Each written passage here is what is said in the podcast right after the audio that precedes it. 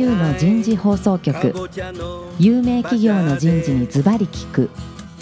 年間約500社を訪問し続けている人事のスペシャリストでありシンガーソングライターとしても活躍する楠田優が有名企業の人事を招いて企業が抱える課題や実際の事例を紹介しながら解決策を模索していきます。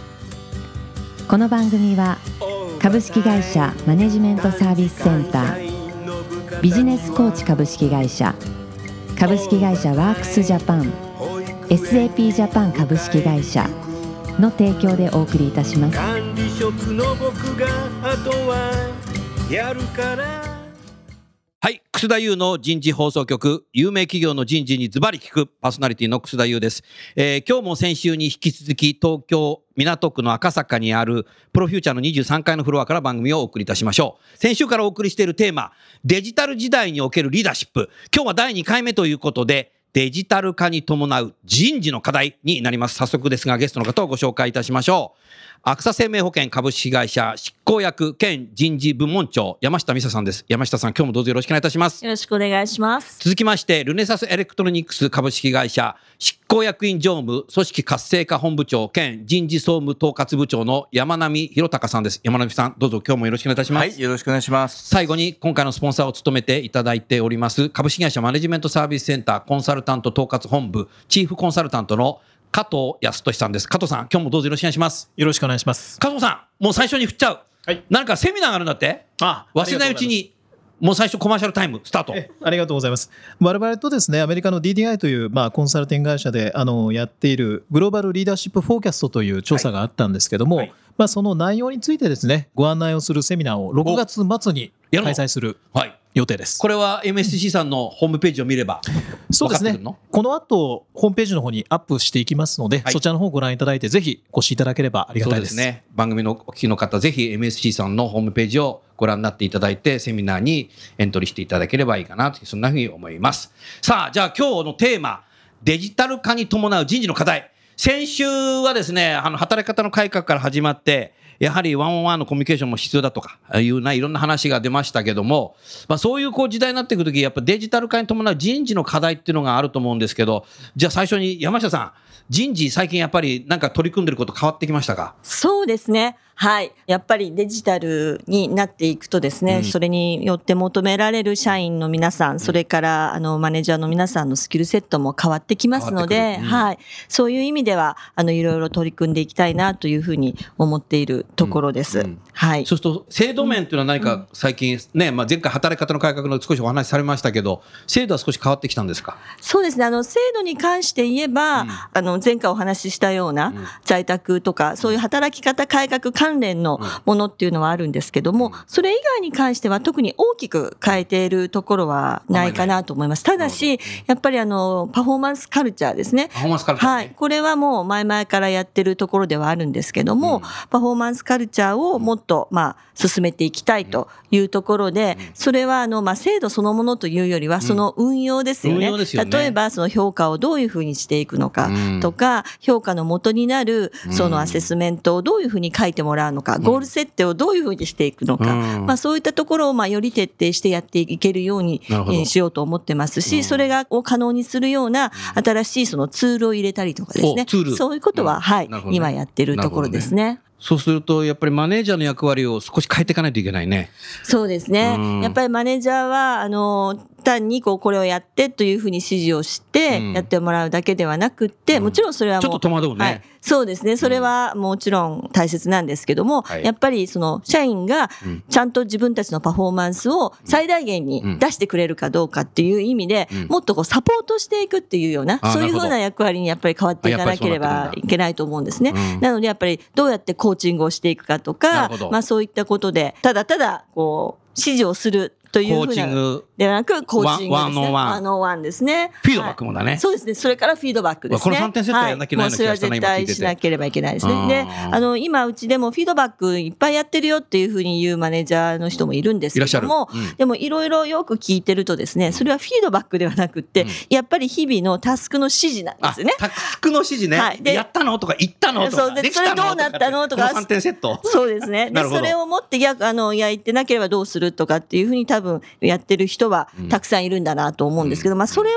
あの、ちょっとフィードバックとは違うじゃないですか。すね。まあフィードバックっていうのは、ファットではなくって、うん。ハウですよね。ハウのところを、ん。まあ、あの、うまく指導してあげて、で、あの、より効果的なやり方っていうところで、うん。あの、部下に指導していくっていう部分があると思いますので、やっぱそのコーチングの力っていうのは、これもまあ、力を入れては、やってはいるんですけども、もっともっとやっていかなきゃいけないかなと思いますね。はい。そうするとやっぱりパフォーマンスという形でそういうことができてくると部下はどこにいてもパフォーマンス上げてくれればいいんだろうなっていうのが究極なんだろうね多分ね。あ、そうだと思いますね。はい。もちろんもう目の前に。とデジタル時代はダメだね目目の前にいるわけじゃないからね毎日ね9時5時でね。そうですよね。はいなるほどね山根さん今の話聞いててどうですか？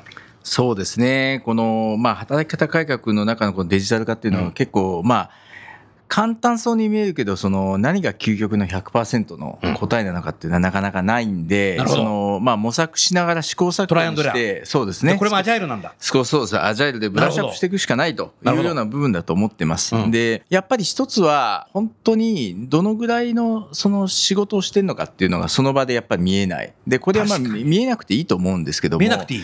ただその例えばですね労働基準法的に見るとうん。勤怠管理一つ取ってもですね、まあもちろん裁量労働とかですね、まあ、そういう形の制度を取って、まあ、うん。スタートしますけども、はい。じゃあ実際何時間働いてうん。何分どこで休憩してたかっていうのはまあ分かんないわけですよね基本的には。確かにね。今の一般的な IT の仕組みだと。うんそうだね。でそういう部分もあるんで、うん。ちょっと今あの我々ベンチマークをしていて、はい例えばそういう中でスカイプとか使っているので、そのスカイプの情報をもとにですね、例えば勤怠管理のす少しヒントがうん。取れるみたいな感じ。おで何時間ぐらいあのリモートでやってても分かるとかですね、うん。まあ、例えばそういう部分も含めたちょっとデジタルの中でのデジタル管理ツールっていうのはまず入れるというのが一つとなるほど。いう部分ですね。であとはやっぱりその今はまだ我々もそんなにあのアドバンストじゃなくて初歩なので、うん。やっぱりその例えば在宅勤務をするときには、はい。何時何分に今日スタートしますと、うん。でその時に今日一日やることはこういうことを計画していますと。なるほど。いうことでうん。スタートをして、うん。まあ、上司分かりましたというその簡単なやり取りはうん。まず最初にスタートして、うん。で終わった時に、うん。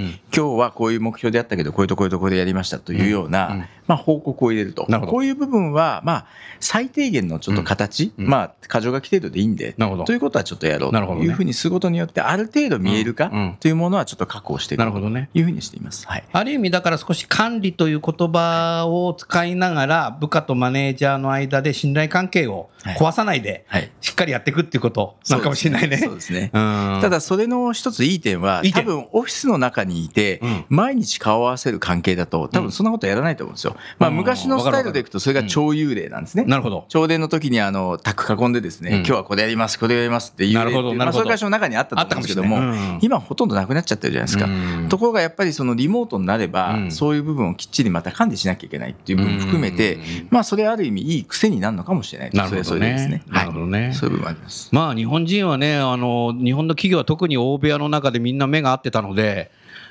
やっぱり目が合わなくなると、やっぱりマネージャーも不安になるし、プレイヤーも多分マネージャーから見てもらってないなっていうと結構不安になってくるだろうから、やっぱり承認されたいのっていうのもあるだろうから、やっぱりそういう関係をやっぱり今の山並さんみたいなことをい、やっぱり一時的にやっていくんだろうね。そのうちはなくなるのかもしれないけどね。ね。多分ね。先ほどおっしゃったやっぱりそのトラストっていう、うんやっぱこの考え方すっごく大大切切だと思うんですよね。ですのであのまあゴール設定もいいし目標管理もいいし、そういうのはやるんですけれども、うんやっぱりその根底にまあこの人に任せてみようとか、うん。この人を育ててみたいとか、チャレンジしてもらおう成功してほしいって思うっていう、まあその人に対する信頼ですよね。それからその社員の方から見てもこのマネージャーさんのもとで働くのが非常にカンファタブルだというふうに思ってもらうってやっぱこの相互の信頼関係を作るっていうのがすっごく大切だと思うんですね。でそういうのがないとやっぱり規則で縛ったりとか、ここにルールにこう書いてあるからそのルールの一語一句のここをねあ逸してるからあなたは規則違反しましたとかですね。そういうふうに細かく細かく今度は管理をしをしがちになるんですよね。なるほどね。ですからあの私たち今あのルールベーストから、うんまあ、プリンシプルベーストに変えようという話をしてるんですけども、あの、やっぱこれ言うは安しで、あの、すごい難しくてですね。うん。えーだからやっぱり一語一句書いてあること以外のことやってもいいよって言われたときに、保険の営業はルールベースなんだけど。おっしゃる通りです。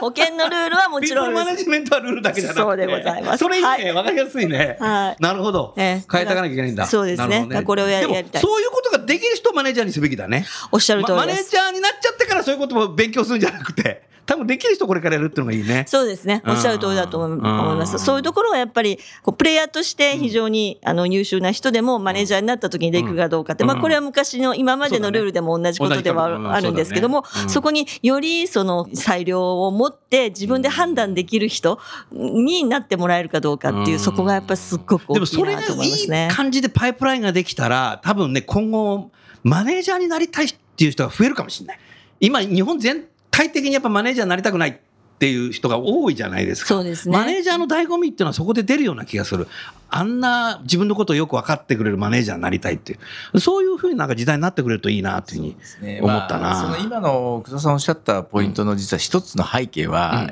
今のマネージャーって昔のマネージャーと違って、はい。プレイングもついちゃってるんですね。プレイングマネージャー。ねだからそのチームを管理するところにうん。特化できるようなマネージャーであれば、うん。それはもちろんいろんな難しいところもありますけども、うん。それでいいかもしれないけども、うん。最近多くのマネージャー見てると、ん。7、8割はですね、自分で仕事を抱えてると。抱えてるね。これはもう日本で全国どこもそうですね。うん。4割ぐらいでうん。チーム見なきゃいけないと。そういう時間配分になっちゃってるんで、ねうんそれやっぱ、うんそこが大変な大変かもしれないね、うん。うんそこも変えていかなきゃいけないそうですね。ことかもしれないね、もしかしたらね。うん。加藤さん、お二方の話聞いててどうですか？何か MSC さんからのメッセージありますか？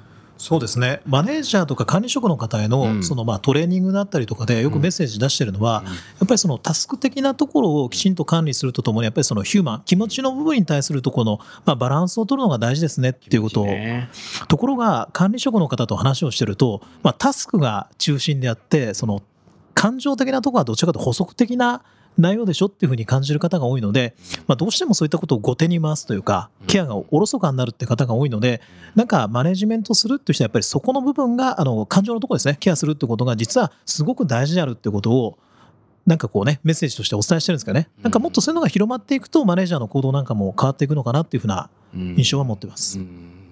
まあね、山並さんの言った通り、プレイングマネージャーだとなかなかね、そこまでいかないっていうのは多分あるだろうし、そのマネージャーの上司がそうじゃないと、また難しいんじゃないかなと思ったら結果的には背中です。あ背中なの？ね前回話したように、そのリーダーシップもですね、その上の人がどういう行動を取ってたか、そこはやっぱり、前、昔僕が読んだ綺麗なパンツを履きなさいって本があって、おいわゆる部下を育てるのとうん。子供を育てるのは同じようなもんだと。なるほど。つまり子供は親のうん。行動を見て育つし、部下は上司の行動を見て育つと。なるほど。っていうような趣旨の本なんですけど、うんなるほどね。なるほどなと思ってですね、やっぱり、うん。うん。そこでガミガミガミガミ言ったうん。とこで育った子供は、うん。結局ガミガミみたいなあーそういうことね。それはもう、ガミガミパイプラインができちゃうみたいな。同じことですね。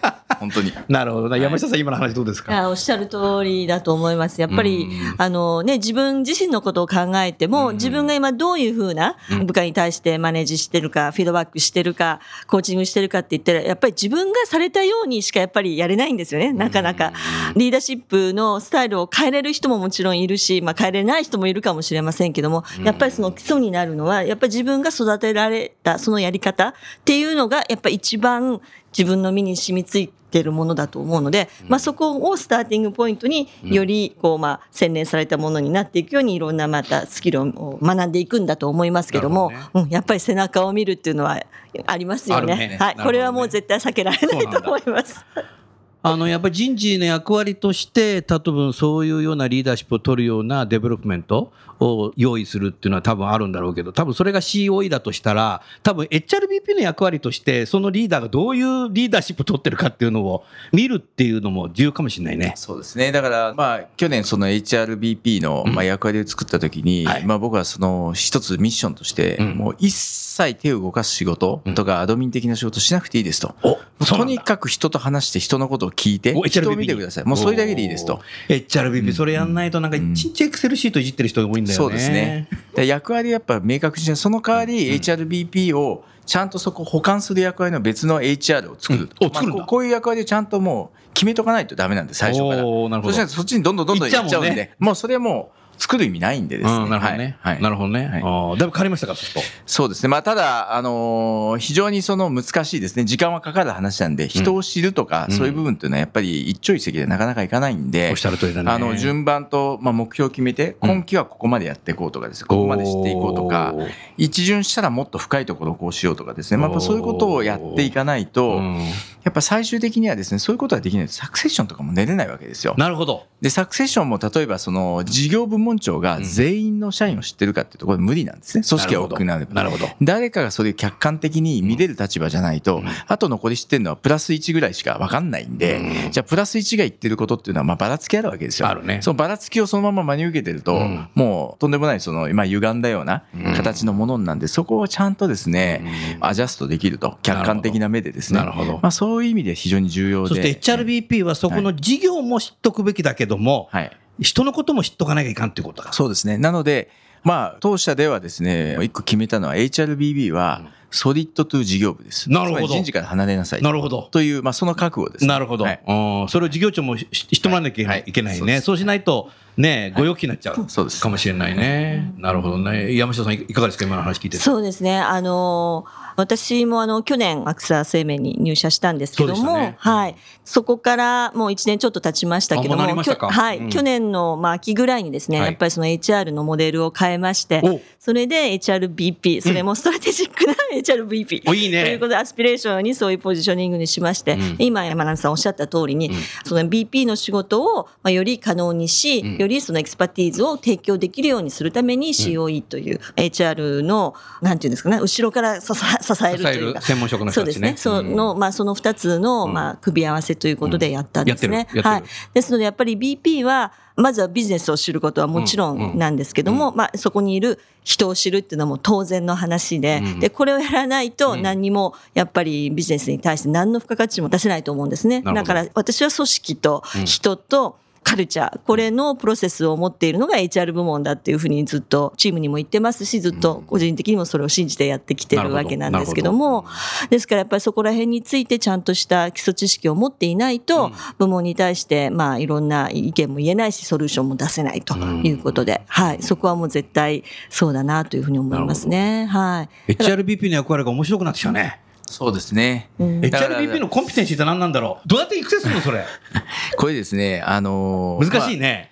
ちょっと一つの考えはですね、アドミン業務うんばかりやってきた HR のか、まあ、HR って割とですね、うん。その、まあ、シングルラダーで行っちゃう人が多いわけですよ。ね。つまり営業部門に行ったり、事業部門に行ってまた HR っていう会社ってあんまりそんな多くなくてて、シングルラダーで行くわけですね。うんで、そうすると、ロームだけやってたとか、そうです。採用だけやってたとか。そうす。るとだんだん、まあ要するに手続き屋さんになるとその先のキャリアとして、うん。やっぱり自分の中でどうも描きにくいと。どんどん自分でシェアード化しちゃって、そうですね。自分がそうやって作ってっちゃうって。いうで。将来的に例えば AI にそれが置き換えられるとかね。あもうそういうふうになるとそれはまあそそれれはもう本当に脅威いやだからね、最近ね、BPO とかシェアードの考え方がね、人件費削減じゃなくてね、人件費じゃないよ、そこ人じゃないからみたいな、AI って ロボットだろみたいな。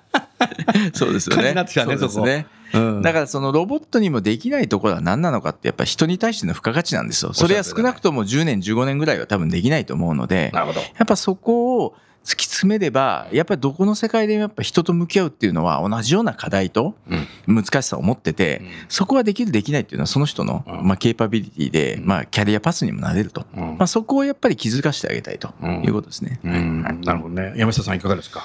やっぱり私も含めて、はい。まあ山並さんも含めて私たちそうですよ HRBP ねなんですよね。そうですよね。あの一応全部部門は持ってますけど、ね私は CEO への HRBP ですですしということですよ。だからいろんなその階層で BP のうん配置してるという意味で言うと、私はやっぱりあの HR が一番最後に求められるものは2つだけしかないと思ってましてはい。リスナーの方、メモの用意。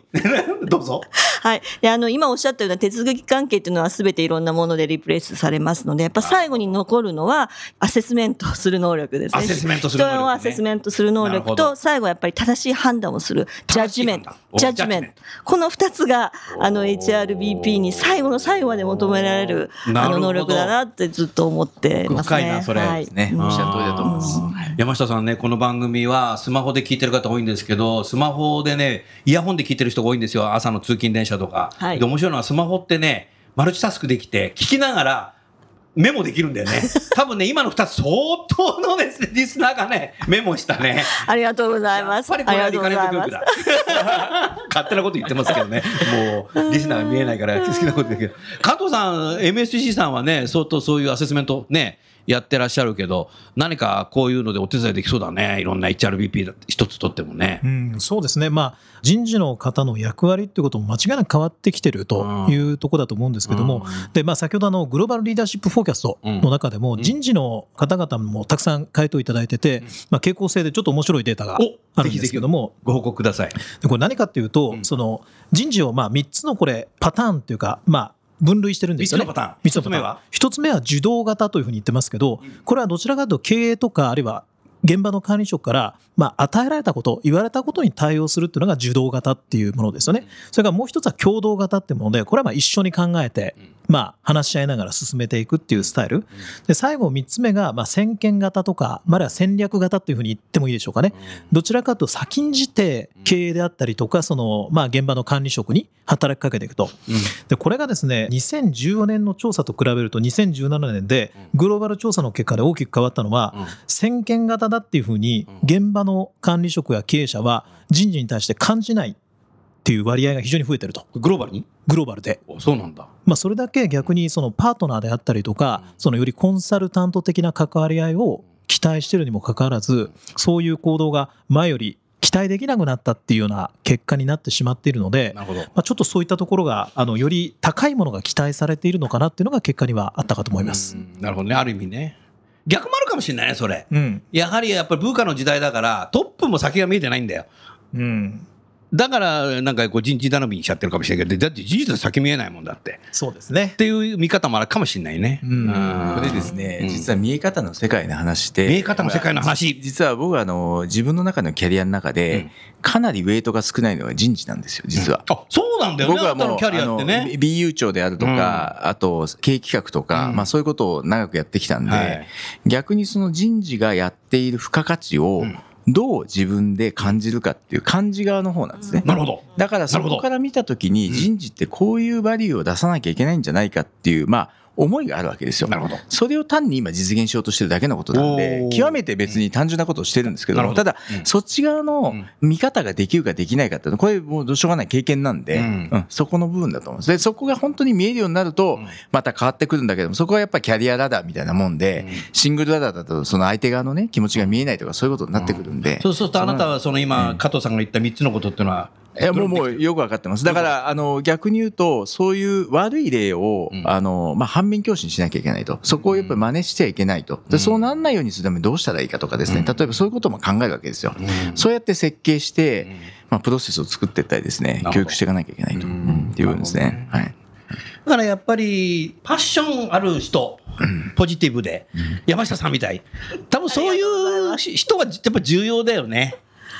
まあそれはそうですね。やっぱりとともすると人事長い人でも、トップから言われたことには誠実にやるけど、それ以外なんかこう何も、何もしないっちゃ失礼だけど、あんまチャレンジしない方もいらっしゃるんですよね私もあのずっと人事ではなくって過去に別のあの仕事もしてましたので、そうでしたよね。ええですからやっぱりあの人事にとってお客様は誰なんだろうという、まあ、その考え方を常にするようにはしてますね。おーいいですね。ですから私たちがあのサーブすべきは社員であり、リーダーであり、っていうふうに思えばじゃあ彼らが求めているものは何なのかということを考えればそれに対してどういうふうにデリバーしていこうというふうにこう、まあ、それがゴール設定にうん落ちていくっていうふうに考えウルリッチの言ってるアウトサイドインで。あそうですね。まさにはい、そういう考え方をしできますから、ですから、まあ、それはやっぱり必要かなと。っていうか、それ、それがなかったらどうやって 自分のゴール設定するんだろうって逆に思っちゃうぐらいなん本当ですけど。だね。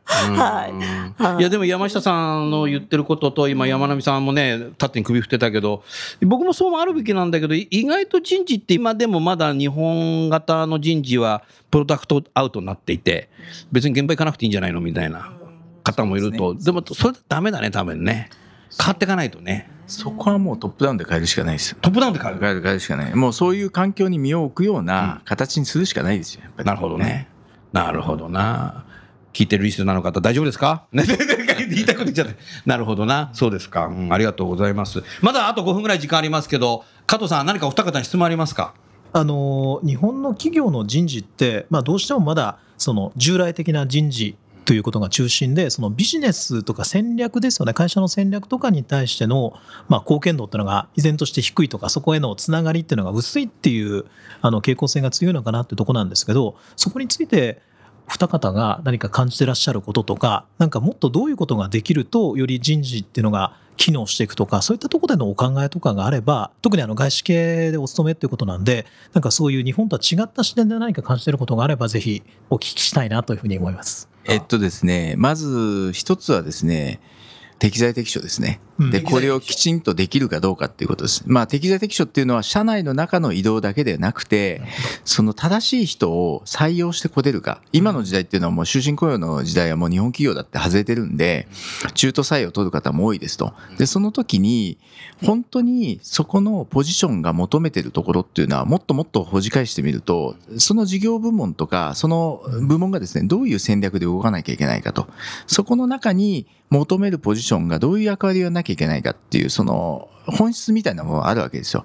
そこを人事がちゃんと理解をすれば、そこにフィットした人っていうのは、じゃあどういうコンピテンシーであったり、キャラクターの人であるべきだろうかと。で、そういう人を目利きとしてちゃんと見ると。つまり、面接も自分でやってみると。で、それが本当に正しければ、基本的には仮説当たるわけですよ。当たればうん入って活躍できる。そ組織もちゃんと活性化していくと。まあ、ここがまず、その人事が戦略を持って、会社に対して、きちんとその結果を出せる一つの、うんまあ、縁の下なんですけどね。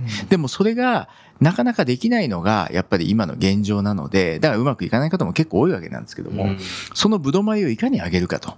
ここはやっぱり非常に大きな付加価値なんじゃないかなというふうに思いますね。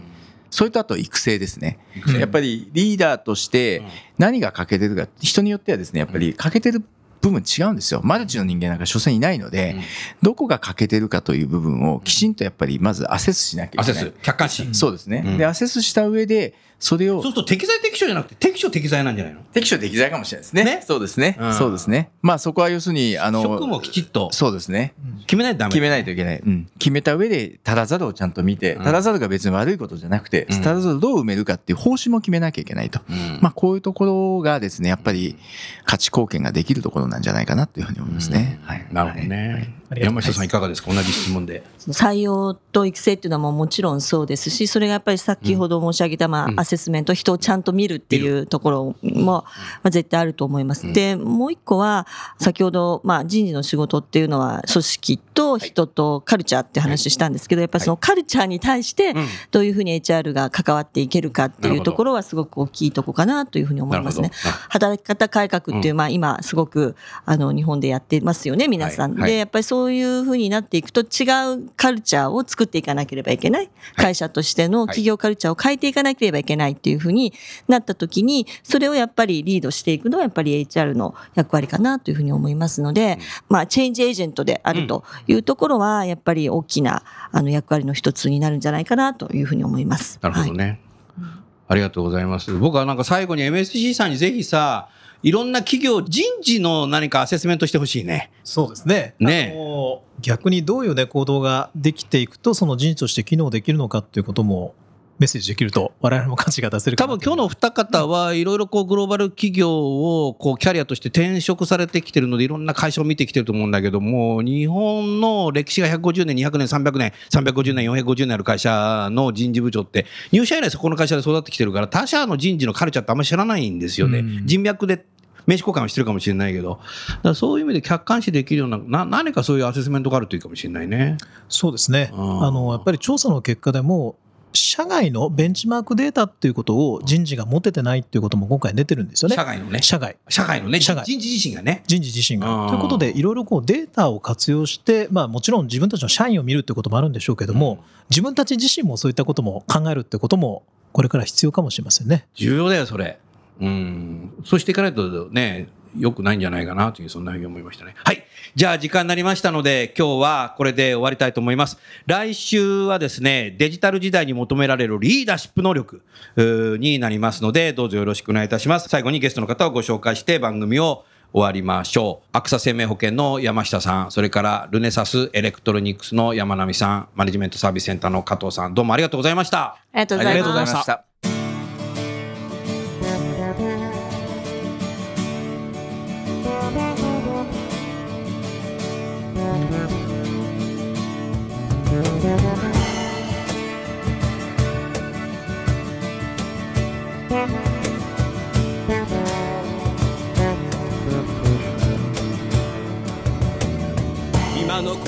のお話はいかがでしたか？楠田優の「 The Times Will Change 時代は変えられる」とともにエンディングといたします。この番組は日本最大級の人事ポータルサイト HR プロのウェブサイトからもお聞きいただくことができます。HR プロでは人事領域に役立つさまざまな情報を提供しています。ご興味がある方はウェブサイトをご覧ください。この番組は企業の人材戦略人材育成のプロフェッショナルカンパニー株式会社マネジメントサービスセンター人と組織の生産性を高めるビジネスコーチ株式会社企業の人材採用支援キャリア支援を通じて人と企業の持続的な成長と価値創造に貢献する株式会社ワークスジャパン。あらゆる業種あらゆる規模の企業のお客様のイノベーションに貢献する SAP ジャパン株式会社の提供でお送りいたしました。それでは来週もお楽しみに。